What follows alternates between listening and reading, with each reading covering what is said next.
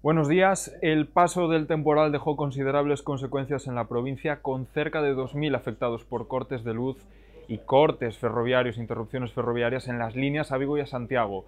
Nevo en Manzaneda se registraron rachas máximas de viento de más de 160 km por hora en Carballeda de Valdeorras y se contabilizaron al menos medio centenar de incidencias. Nos lo cuenta Patricia Casteleiro.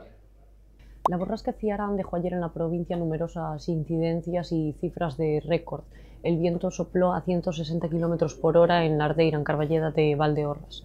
Además, eh, en la ciudad cayó un muro sobre, de dos metros en la zona de Ocouto sobre varios coches y en varias localidades de la provincia, sobre todo en Entrimo, eh, miles de personas se quedaron sin luz durante toda la jornada. Xantar abrió sus puertas ayer en una inauguración en la que participó el presidente de la Junta, Alfonso Rueda. Nos lo relata Miguel Cao. Ayer se inauguró en Espourense la 24 edición de la Feria Xantar, que durará hasta el próximo domingo. Los grandes protagonistas de la jornada inaugural fueron el presidente de la Diputación Luis Menor y el presidente de la Junta Alfonso Rueda. Este último destacó la importancia que tiene esta feria para Ourense y sacó pecho de los datos de turismo de la comunidad en este año.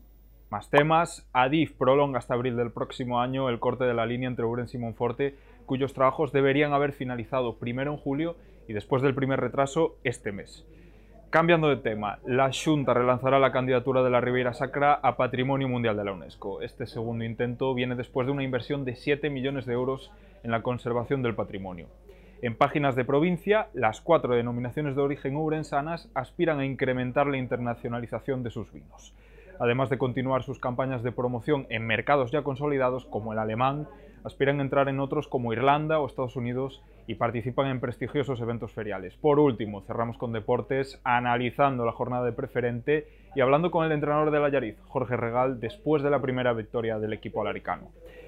Gracias por estar ahí como todos los días. Ya saben que pueden seguir toda la información en nuestra edición papel y en nuestra página web. Tengan un feliz viernes.